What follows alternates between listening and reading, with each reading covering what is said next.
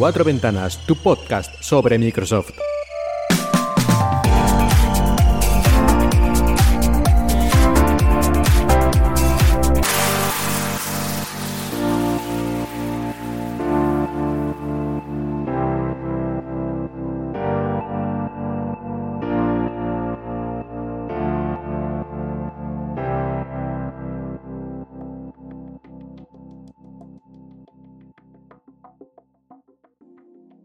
Buenos días y bienvenidos a Cuatro Ventanas, tu podcast sobre Microsoft en Emilcar FM. Y hoy tenemos presentación de Microsoft y además presentación de hardware que quieras que no, siempre hace un poquito más de ilusión porque eso de poder comprar cosas y tenerlo en las manos, pues es una experiencia distinta y espectacular cuando tenemos productos como los que presenta Microsoft en los últimos años, desde que empezó con todo esto de la gama Surface y además fue una presentación cargada de dispositivos, no solo uno ni dos, sino, bueno, un montón. En realidad, aunque algunos son versiones eh, ligeramente cambiadas o con algún pequeño detalle modificado respecto a lo que teníamos hasta ahora. Y vamos precisamente, yo creo, con eso, con los pequeños cambios, nos los vamos a quitar de en medio y así luego vamos ya a lo más novedoso. Y entre estos dispositivos que han recibido cambios, pero básicamente se mantienen igual, tenemos el Surface Pro X. Esta versión que apareció hace un poco más de un año de la Surface, pero con procesador ARM y con un diseño, digamos, más fino, con menos bordes también en la pantalla y ese tipo de cosas, pues no ha recibido ahora una actualización importante. Apenas recibió hace unos meses el cambio de procesador a uno ligeramente más potente, y ahora ni siquiera eso. Lo que sí tenemos es una versión sin LTE, es decir, sin conexión móvil de datos. Y esto que podría parecer una tontería, lo que hace es que sea más barata y hay gente que no necesita conexión LTE, conexión de datos, porque en todos los lugares a los que va pues tiene wifi. Por lo tanto, este dinero que se ahorra, pues bien que está ahorrado. Recordamos que la Surface Pro X era una versión de la Surface Pro, pero con procesador ARM y un diseño remozado, renovado, más fino, con menos bordes la pantalla y otros detalles que la hacían como una versión más moderna de la Surface Pro que había en ese momento. Hace unos cuantos meses recibí una pequeña actualización del procesador y ahora pues esta nueva versión que simplemente podemos comprar sin LTE y son 100 dólares menos pero en el apartado de software también va a recibir próximamente una actualización importante, o importante para algunos al menos. Y es que con Windows 11 la Surface Pro X podrá ya emular aplicaciones que utilicen los 64 bits. Por lo tanto, prácticamente todas las aplicaciones de toda la vida, de Win32 y todo eso, podremos ya utilizarlas con nuestra Surface Pro X. Así que esto es el cambio de la Surface Pro X y otro dispositivo que tuvo cambios pero pequeñitos fue la Surface Go, que ahora llaman Surface Go 3. Yo no sé si esto de ponerle el 3 es un poco pasarse, teniendo en cuenta los cambios. Le han cambiado el procesador, que ahora será un 60% más rápido que el antecesor, y eso está muy bien porque no era precisamente una Surface que fuera sobradísima de potencia, iba un poquito justa, incluso la versión más básica, el procesador era casi casi no de risa, pero vamos, que si te dedicabas a hacer cosas que no fueran lo más básico, pues de enviar emails y ver cuatro páginas web, si intentabas hacer algo un poco más complicado, el procesador más básico ya se quedaba cortito. E incluso el más potente, pues tampoco era para tirar cohetes, aunque es verdad que, bueno, que es un dispositivo que no está pensado, ya en principio, para hacer tareas muy pesadas, sino al contrario, para la movilidad. Pero en todo caso se agradece mucho que ahora con este Intel Core i3 o Intel Core i3 con este 60% extra de, extra de potencia, pues se agradece que venga con esto, por lo menos la versión un poquito más cara, porque la versión barata todavía tendrá otro procesador. Y además, en el Surface Pro X le han quitado, bueno, bueno, no le han quitado, hay una versión ahora que no tiene LTE, solo tiene Wi-Fi, pues aquí al revés, ahora le han añadido una versión a Surface Go 3 que tiene soporte para LTE, así que muchas más opciones, el que le interese el LTE y el que no, pues más barato. Respecto a todo lo demás, se queda igual, la Surface Go 3 se queda igual que la Surface Go 2 en cuanto a forma, tamaño y el mismo precio. Por lo menos en Estados Unidos no me he fijado en España, pero bueno, probablemente quedará también igual. Y después de habernos quitado del medio estos productos que han recibido actualizaciones, pero muy ligeras o pequeñas versiones distintas, vamos ya a lo gordo. Y yo creo que podemos empezar con el Surface Pro 8, que justamente hace un momento hablaba del Surface Pro X, que en su momento tuvo este este como cambio en el diseño general, haciéndola más fina, más moderna, ¿no? En el aspecto general y más ligera. Bueno, pues ahora tenemos la Surface Pro 8 que hereda la mayoría de estos cambios de Surface Pro X, pero mantiene, por supuesto, el procesador Intel, que además es uno de los Intels de última generación. Aunque ya es el mismo que tenía la Surface Pro 7 Plus, que fue una especie de versión de medio año que hicieron del Surface Pro 7 para empresas. Pues ahora Surface Pro 8 ya lo lleva esto para todo el mundo, este último procesador Intel, con las ventajas de potencia y ese tipo de cosas habituales. Pero tiene bastantes más cambios. Con este cambio general de formato muy similar, como he dicho, al Surface Pro X tenemos los bordes de pantalla más finos, lo que hace que la pantalla ahora sea de 13 pulgadas, porque mantiene, digamos, el tamaño general, pero al tener menos bordes la pantalla puede crecer un poquito. Y tiene puertos USB-C Thunderbolt 4. Y ya no tiene ningún puerto USB-A de los cuadrados, de los de toda la vida. Aparte de eso, la pantalla, aparte de crecer, ahora tiene una opción de 120 Hz. Y digo opción no porque haya dos versiones de la Surface Pro 8, una con 60 Hz y la otra 120, sino porque por defecto en principio parece ser que estará activado el modo de 60 Hz. Lo que no tengo muy claro es si al activar el modo de 120 Hz lo va a utilizar todo el tiempo o va a ser adaptativo, porque Windows 11 en principio tiene un sistema de adaptar dinámicamente la velocidad de refresco de pantalla, así que bueno, todavía no tengo muy claro esto, cómo lo va a hacer, pero en principio tú cuando lo saques de la caja va a estar en el modo de 60 Hz entre otras cosas porque el modo de 120 Hz siempre utiliza un poco más de energía y digo yo que ante la duda pues habrán decidido que por defecto salga así, aunque yo creo que en el futuro cuando esto del refresco dinámico esté más probado o lo que sea, ya vendrá de serie con 120 Hz, pero bueno, eso es una teoría. De momento tenedlo en cuenta para que no os lleve tampoco ninguna sorpresa, que la saques de la caja y digas, pero esto no noto nada. Bueno, pues no notas nada porque a lo mejor o lo más probable es que esté en el modo de 60 Hz. La cámara frontal ahora tiene 5 megapíxeles y además con píxeles de estos especialmente grandes para que capten mejor la luz. Y 10 megapíxeles en la cámara trasera, que es una buena mejora y que permite hacer vídeos incluso a 4K real. Y el último cambio así bastante destacado es que viene con un nuevo pen, un nuevo Surface pen, en este caso el Surface Slim Pen, también muy similar al que trajo la Surface Pro X. Como veis, es casi la Surface Pro X, pero con procesador Intel.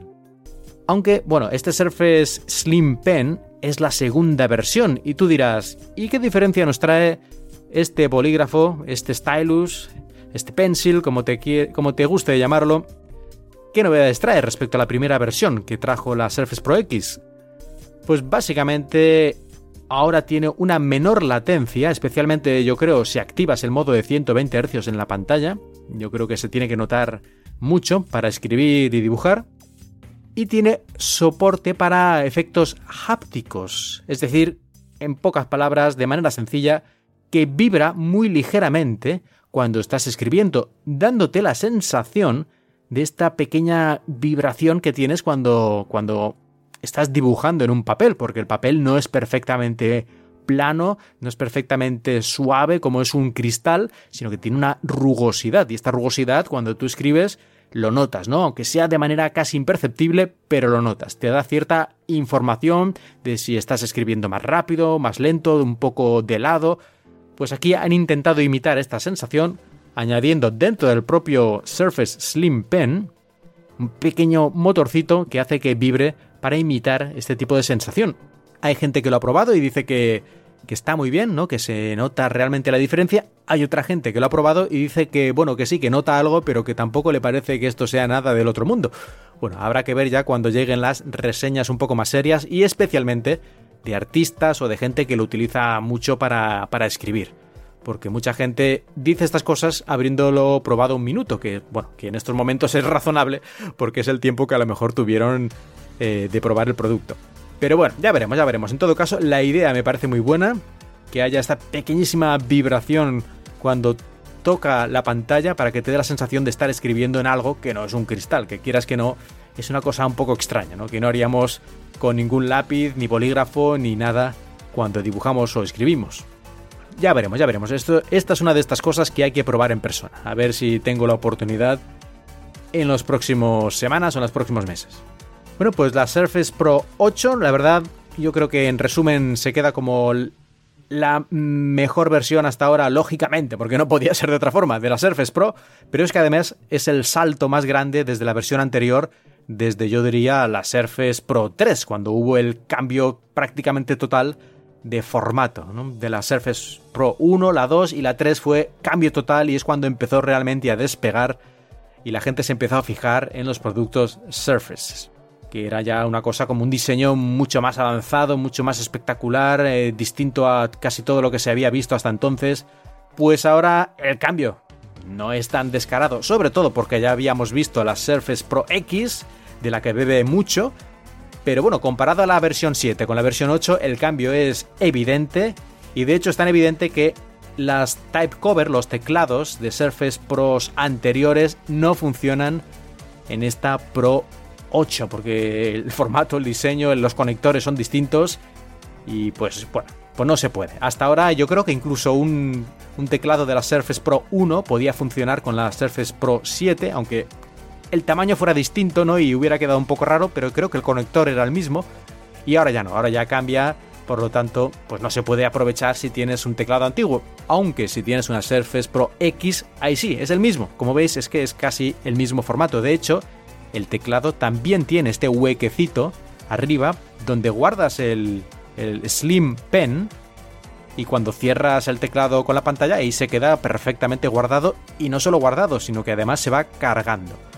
Bueno, pues si quieres una Surface, una Surface Pro, yo creo que es un buen momento porque este cambio, digamos, de diseño general no se produce todos los años, Así que si estabas pensándolo, yo creo que realmente es, un buen, es una buena oportunidad aprovechar ahora que sale la Surface Pro 8. Y aparte de la Surface Pro 8, que era esperable, también otra cosa que era esperable, porque se ha estado hablando todo este año sobre, sobre eso. Y me refiero precisamente al Surface Duo.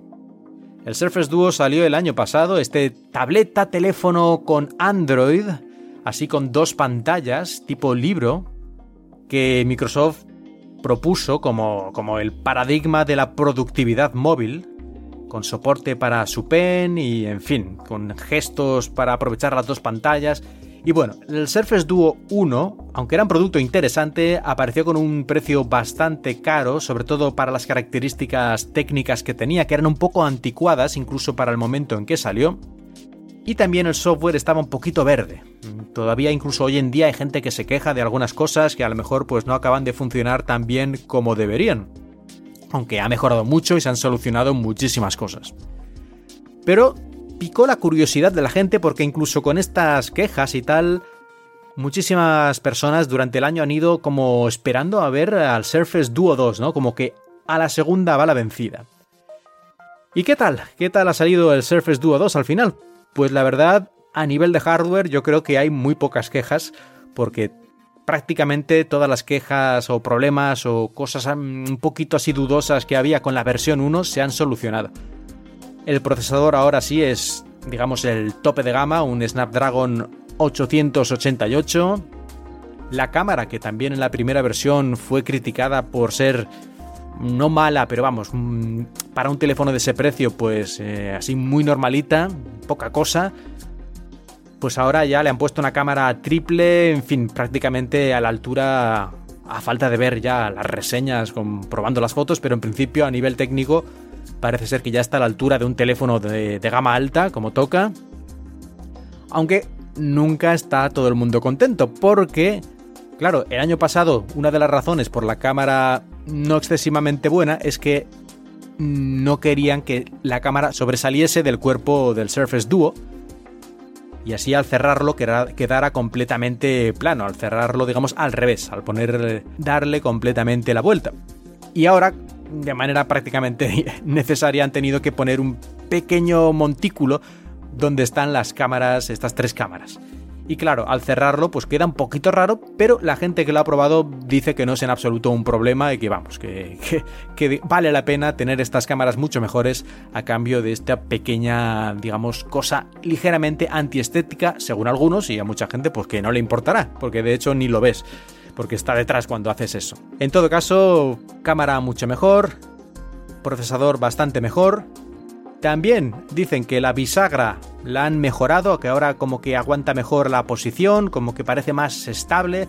No es que el año pasado mucha gente se quejara de eso, que yo recuerde, pero yo ya he leído a varias personas que han podido tocar el producto, el Surface Duo 2, y que dicen que la bisagra parece como más sólida, ¿no? Que da más sensación de, seguridad cuando la abres, la cierras, la dejas en una posición, etc. Además, ahora el Surface Duo 2 tiene también 5G, cosa que no tenía el anterior por lo del procesador un poco anticuado, y también NFC. Que yo no sé muy bien la gente para, para qué utiliza el NFC en general, yo creo que poca gente lo usa, pero bueno, en todo caso la gente lo quería y aquí está. Y ya terminando las mejoras de Surface Duo 2, mencionar la pantalla, que es ligeramente más grande ya que han reducido también un poquito los bordes. En vez de 5,6 pulgadas, ahora estamos en 5,8 pulgadas. Bueno, todo se agradece. Pero sigue teniendo unas, unos bordes, pues, un poquito más grandes que otros teléfonos o tabletas de este nivel de precios. Sin embargo, yo creo que esto para manejarlo, para abrirlo con las manos y cerrarlo y poner los dedos, no creo que sea algo tan tremendo. Pero en todo caso, hay gente que, no sé, que odia las, los bordes y esto no lo aguanta. Bueno, pues en este caso no creo que estén contentos aún porque aunque son un poquito más finos, siguen siendo bastante, bastante gordos. Y el precio, pues sigue siendo una cosa carilla, ¿eh? No estamos hablando de un teléfono o tableta barato, sino que estamos ahí por los 1.500 dólares. Ya veremos en cada país al final qué precio le ponen, pero vamos, barato, barato esto no es. Pero a mí si me dan uno, pues mira, si me lo dan, yo casi que me lo quedo, ¿eh? Y una de las novedades que esto sí que no tenía nada que ver con la versión 1, sino que es algo completamente nuevo, es que han puesto en, digamos, en el lomo, si esto fuera un libro, pues en el lomo del libro, ahí han puesto una pantalla, una pantalla larga que ocupa prácticamente todo este lomo, donde está la bisagra, y que nos puede mostrar notificaciones y algunos otros datos también. Mm, esto queda bastante futurista, la verdad, cuando está cerrado en la mesa y de repente ahí se ilumina esta banda en el lomo del, libro del Surface Duo 2 queda muy interesante. Habrá que verlo en el uso diario si realmente mm, funciona bien, pero en principio la idea me parece bastante, bastante adecuada. Ahí puedes ver tus notificaciones y también otras alertas y a lo mejor a los desarrolladores se les ocurre otras formas de utilizarla. En fin, es un pequeño detalle, pero es un pequeño detalle de esos que, que yo creo que sí que te hace ver que han como tenido mucho cuidado eh, diseñando el producto, que le han puesto mimo, que han estado ahí pensando muchas posibilidades, lo que funciona, lo que no funciona, ver cómo podemos aprovechar mejor el espacio, cómo podemos hacer que tenga otras funciones. Y bueno, pues esta pantalla en, en la parte de la bisagra, en el borde, en el lomo del libro, pues yo creo que es una buena idea, que yo no sé si esto se lo han inventado ellos, yo no recuerdo haberlo visto en otro producto, pero sea como sea, pues está muy bien. A mí me ha gustado cuando lo vi, me quedé pues gratamente sorprendido. Además, la versión de Android con la que viene ya instalada este Surface Duo 2, que es Android 11, ya incluyó en su momento mejoras para los dispositivos con doble pantalla, así que es de esperar que la experiencia sea ya de salida bastante mejor que la primera versión. Y en cuanto a algunas pequeñas características que se me ha olvidado mencionar de este Surface Duo 2 respecto a su primera versión, es que ahora tiene la pantalla 90 Hz y además tiene también resistencia al agua, aunque es una resistencia ligera, IPX1. Esto quiere decir que si vas por la calle y está lloviendo ligeramente, es una llovizna, pues en principio no debería estropearse. Pero vamos, que mejor no, no empieces ahí a acostumbrarte a ir en medio de un tifón con el Surface Duo en la mano. Y llegamos a lo que sería el producto más novedoso de todos los presentados, que es el Surface Laptop Studio. Y cuidado aquí con no liarse con Surface Studio Laptop, que ya he visto más de uno que se confunde.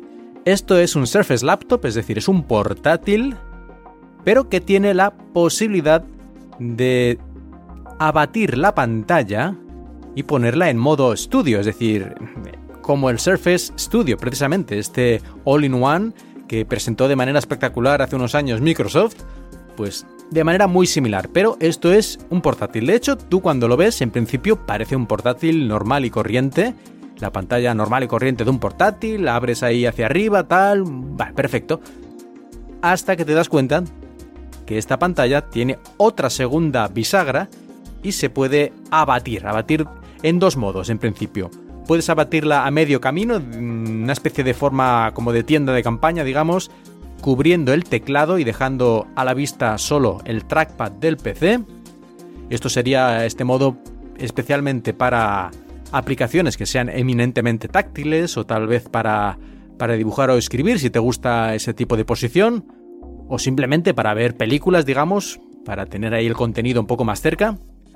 Y luego tenemos otra posición que ya es completamente abatido, casi plano, no está plano, pero casi, está ligeramente inclinado hacia ti, lo cual es bueno, porque así puedes escribir y dibujar de manera mucho más natural. Esto sería el que he mencionado, este modo estudio.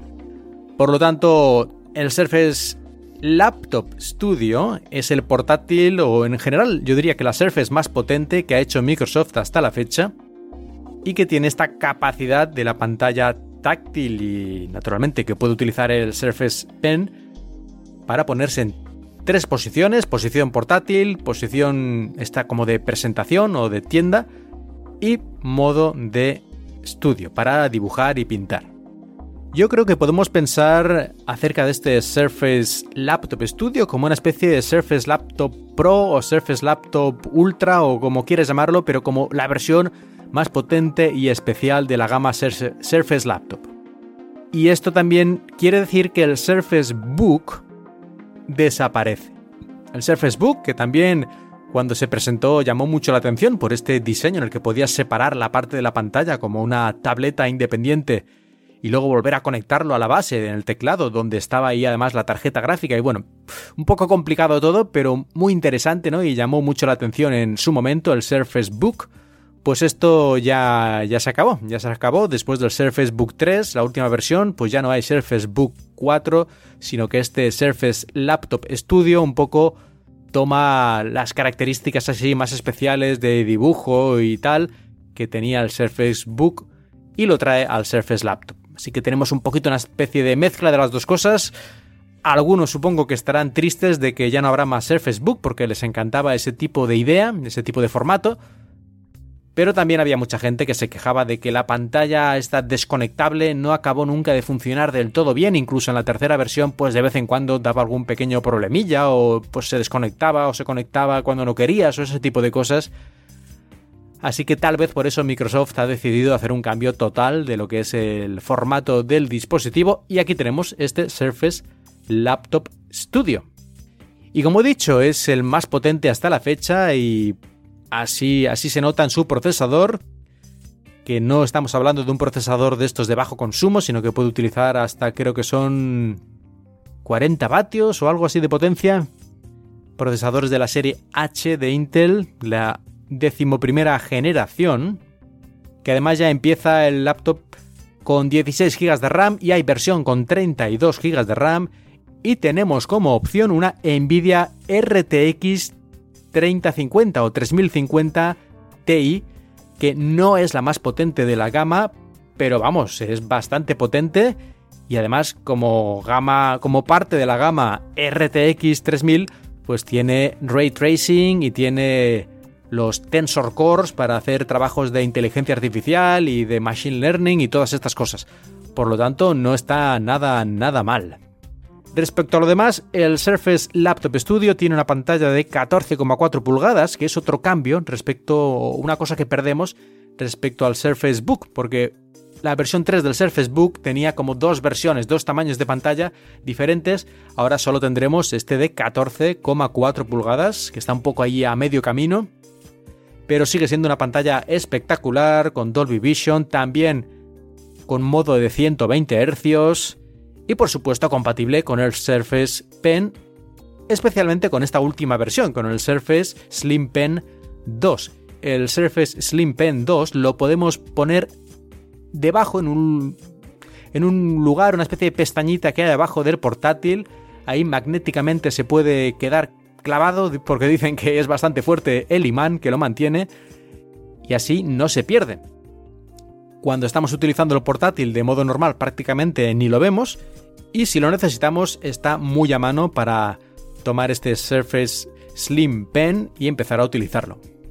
Aunque justamente el diseño de esta parte de abajo ha llamado la atención de forma negativa a algunas personas que dicen que, es un poco raro porque es como un portátil normal, como una especie de, pongamos, a un Surface Laptop normal y que debajo tuviera como otro cuadrado donde está la refrigeración y otras cosas.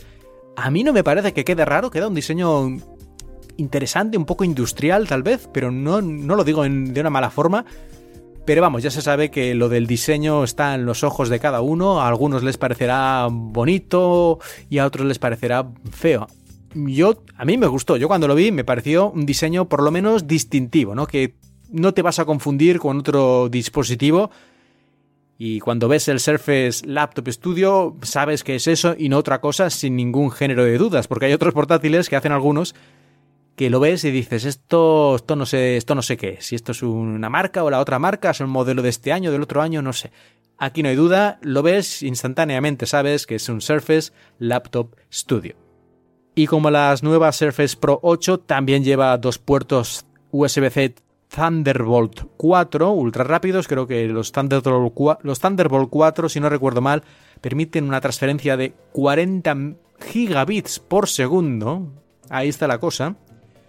Y además también mantiene el puerto de audio, por cierto, que últimamente está muy de moda lo de quitar el puerto de 3,5 milímetros para los auriculares. Bueno, pues lo mantiene, ¿eh? así que lo digo, para que quede claro.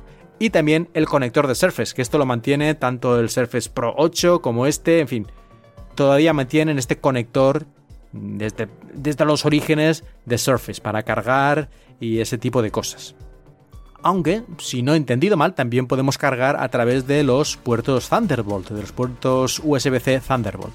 Aunque no sé si a la misma velocidad o menos, esto ya habrá que ver algunas reseñas más profundas, pero en principio tengo entendido que podremos cargar también a través de los puertos. Hay que tener claro que este portátil no es un portátil ultra ligero, sino es un portátil más de desktop replacement o en fin, más enfocado a la productividad y a la potencia y que pesa entre 1,7 y 1,8 kilos, depende de la versión que, que compres. Así que si tú viajas mucho y tienes que llevar un portátil mucho, tal vez sea mejor elegir el Surface Pro 8 o incluso el Surface Laptop que es algo más ligero. Aquí como tenemos esta pantalla que se puede girar y la parte de la bisagra y todo eso, pues supongo que eso añade peso de manera inevitable. Y además, algo que antes no he mencionado en el Surface Pro 8 y aquí también es así, es que está hecho de aluminio. Hasta ahora los productos Surface estaban hechos de una aleación de magnesio, que entre otras cosas es más ligero que el aluminio, manteniendo una resistencia también similar. Pero parece ser, aunque esto es que no lo han dejado nada claro, que ahora por motivos digamos de ecológicos, de la mayor facilidad para reciclar, van a empezar a hacer eh, los productos con aluminio. De hecho, parte del aluminio creo recordar que dijeron que era ya reciclado, aluminio reciclado. Aunque esto, mira, ahora no estoy muy seguro. Creo que algo dijeron, pero en todo caso, ahora es de aluminio y no de magnesio. Y aunque el aspecto más o menos es igual, es verdad que tanto Surface Pro 8 como este Laptop Studio pesan un poquito más de lo que habrían pesado de haber sido hechos con la aleación de magnesio. Bueno, si esto es por motivos ecológicos, pues bienvenido sea para mejorar el reciclaje y todo eso. Y hablando de motivos ecológicos, más o menos, la Surface Pro 8 y también este Laptop Studio tienen accesibilidad para poder cambiar el SSD. Aunque en el caso del Laptop Studio hay que desmontar la parte de abajo, en principio no es difícil, pues serán cuatro tornillos o lo que sea, aunque Microsoft te dice oficialmente que no lo hagas tú, que tiene que hacerlo un técnico. Pero bueno, esto lo dicen supongo por motivos legales y porque si te lo cargas, pues es culpa tuya y tal. Pero en principio parece que está bastante fácil abrirlo y cambiar el SSD. La memoria no, la memoria sigue siendo integrada porque en estos dispositivos tan, bueno, pues tan pequeños, tan ligeros y tan finos y esas cosas, pues parece ser que todavía no han descubierto la forma de hacer que la memoria se pueda ampliar sin desperdiciar espacio. Pero por lo menos ya tenemos un paso, que es el, el disco de almacenamiento, el SSD, que sí se puede cambiar. Evidentemente este Surface Laptop Studio como tope de gama, digamos, de los portátiles Surface no es precisamente barato. El precio en dólares parte de 1.600 dólares, la versión con 16 GB de RAM y 128 de almacenamiento y sin la tarjeta Nvidia, sino con el Iris Xe, XI de, Intel, el propio procesador y llega hasta los 3.000 dólares en la versión tope de gama, ¿eh? con 2 TB de almacenamiento, 32 GB de RAM, el Core i7 y la RTX 3050 Ti. Y ahora me temo que quedan las malas noticias, y es que estos dispositivos no van a llegar a España y a muchos otros países hasta el año que viene. En octubre, el 21 de octubre, llegarán a Estados Unidos, el Reino Unido, Canadá, Francia, Alemania y Japón. Pero los demás tendremos que esperar. Yo creo que esto tiene que ver, entre otras cosas, con esta carencia de microchips que sufrimos desde hace ya bastante más de un año y que nadie sabe cuándo va a terminar. Así que bueno, pues habrá que esperar. Pero bueno, puedes ir ahorrando el dinero, que baratos no son, como ya hemos visto. Y cuando llegue el momento, pues ya lo tendrás preparado ahí en tu hucha todos los euros necesarios para comprarte el Surface Pro 8, el Surface Duo 2, el Laptop Studio o tal vez eh, el Surface Go 3 o incluso el Surface Pro X, la versión Wi-Fi. Y dejamos atrás ya este evento de Microsoft, este evento Surface, y nos quedan algunas noticias sobre Windows. Y es que Windows ya está casi listo. Sale Windows 11 al mercado, por así decirlo, el día 5 de octubre, que queda muy poquito. Y lógicamente ya está la versión, digamos, final, entre comillas, porque el software pues nunca es final y habrá actualizaciones y todo eso. Pero vamos, digamos que la versión que en principio va a salir el día 5 de octubre ya está, ya está hecha. Ya lo mandaron a, a digamos, este círculo de release preview para que lo pruebe la gente que quiera antes de su salida oficial. Y bueno, si todo va bien, si no encuentra ningún fallo tremendo, pues esta será la versión que tendremos algunos, porque ya sabéis que este tipo de salidas de Windows al mercado siempre van de manera escalonada, van poco a poco, no todo el mundo lo recibe el primer día, sino que irá poco a poco, así que a lo mejor en tu dispositivo, en tu PC, no lo recibes hasta dentro de un mes o dos o tres o cuatro o a veces medio año, dependiendo los drivers, los dispositivos que tengas y lo que Microsoft considere que es seguro para actualizar si que tengas problemas importantes. Pero bueno, ya falta poco para Windows 11. Y de hecho, como falta poco, han vuelto a sacar la herramienta para comprobar la compatibilidad. Hace unos meses, cuando presentaron Windows 11, sacaron una herramienta que puedes descargar de la web de Microsoft que te dice si tu PC está preparado para actualizar a Windows 11 o si le falta alguna característica técnica y que por lo tanto no puede hacerlo. Bueno, pues fue muy criticada esta herramienta porque te decía simplemente, pues no puedes, y ya está. Y se quedaba tan pancho y tú decías, pero ¿por qué? Ah, ah, ah. ah". Bueno, pues ahora esta nueva versión que han sacado ahora, eh, digamos que te da mucha más información de cuál es el problema y que si puedes hacer algo o no. Así que yo creo que es una versión realmente muy mejorada de la comprobación de tu PC. Aunque de momento esta aplicación creo que todavía no está disponible para el público general, sino solo para insiders, imagino que cuando ya Windows 11 salga el día 5 de octubre sí que estará, o tal vez unos días antes, estará disponible para todo el mundo. Y si no lo habéis hecho hasta ahora, pues la podréis utilizar y aseguraros de si Windows 11 puede funcionar en vuestro equipo o no, porque le falta alguna de las características necesarias para que se pueda instalar. Y vamos a ver alguna noticia más antes de terminar, y es que por ejemplo en Xbox ha vuelto a actualizarse el Microsoft Edge. Hace unos cuantos meses salió el Microsoft Edge, el navegador web de Microsoft. Lo pusieron la versión para Xbox. Y ahora una versión mejorada pues acaba de salir. ¿Y esto qué permite? Pues por ejemplo poder utilizar varios servicios que hay de juego en streaming o de cosas similares, lo podemos utilizar en la Xbox a través del navegador. Y bueno, pues funciona. Así que podemos utilizar incluso eh, plataformas de otras marcas de streaming de juegos a través de este navegador en nuestra Xbox. O incluso, si queremos, ya que Xbox ahora también soporta el uso de teclados, podemos utilizar el Office Online y escribir nuestros documentos o hacer nuestras hojas de Excel en nuestra consola. Y esto a lo mejor hay gente que, bueno, dice, ¿para qué? Yo ya tengo un PC. Bueno, pues a lo mejor hay gente que no tiene un PC o, yo qué sé.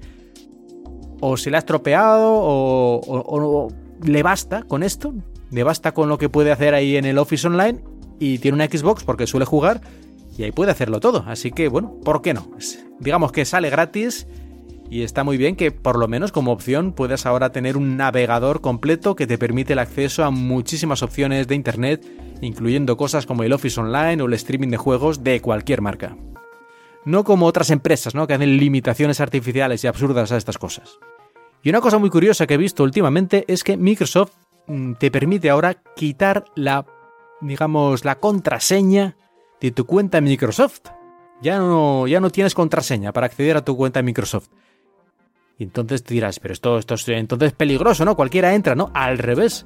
Si no tienes contraseña, no te la pueden robar, no te la pueden copiar, no pueden adivinarla porque pusiste 1, 2, 3, 4, 5, 6, 7, 8 como contraseña. Y entonces, claro, ¿cómo accedes? No? ¿Cómo sabe el sistema que eres tú? ¿Cómo accedes si no tienes contraseña para identificarte y decir que, que soy yo de verdad de la buena? Pues tienes varias formas. Por ejemplo, utilizando la aplicación de autenticador de Microsoft, utilizando Windows Hello si tu PC lo soporta, una llave de seguridad de hardware, digamos, o también eh, con factor de doble, con two-factor authentication, por ejemplo, con tu teléfono móvil. En fin, yo no sé esto si realmente es tan buena idea como parece, porque a mí siempre me ha dado un poco de miedo esto de, no tener contraseña y que dependa de, de, cacharros, ¿no? Pues del Authenticator App, al fin y al cabo, es una aplicación que está en el teléfono y si el teléfono explota, ¿ahora qué pasa? ¿no? Y otras cosas similares. No sé, no lo he probado, así que no tengo una opinión muy clara sobre esto. En principio esto es más seguro, porque ya te digo que no te pueden robar la contraseña, pero al mismo tiempo a mí me da cierta inseguridad. No sé, si alguno de vosotros ha probado este tipo de maneras de, autenticar, de entrar en tu cuenta Microsoft o en otro tipo de dispositivos o de cuentas a través de pues, aplicaciones de autenticación o biometría y ese tipo de cosas, pues por favor, mandad algún mensaje al Twitter de arroba cuatro ventanas explicando qué tal vuestra experiencia. En todo caso, si te interesa, puedes leer sobre este tema porque parece ser que el interés de Microsoft hacia el futuro es eliminar las contraseñas de una forma o de otra, porque es uno de los principales problemas de seguridad. Y ahora sí, con esto llegamos al final del episodio de Cuatro Ventanas de hoy. Espero que os haya gustado el episodio. Yo soy Mark Milian y os he hablado desde Shanghai.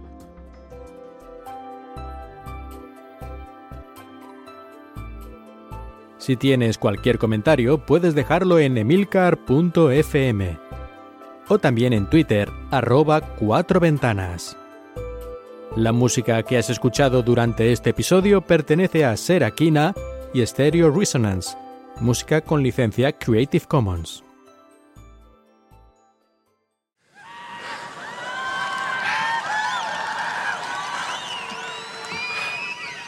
I have four words for you. I love this company. Yeah!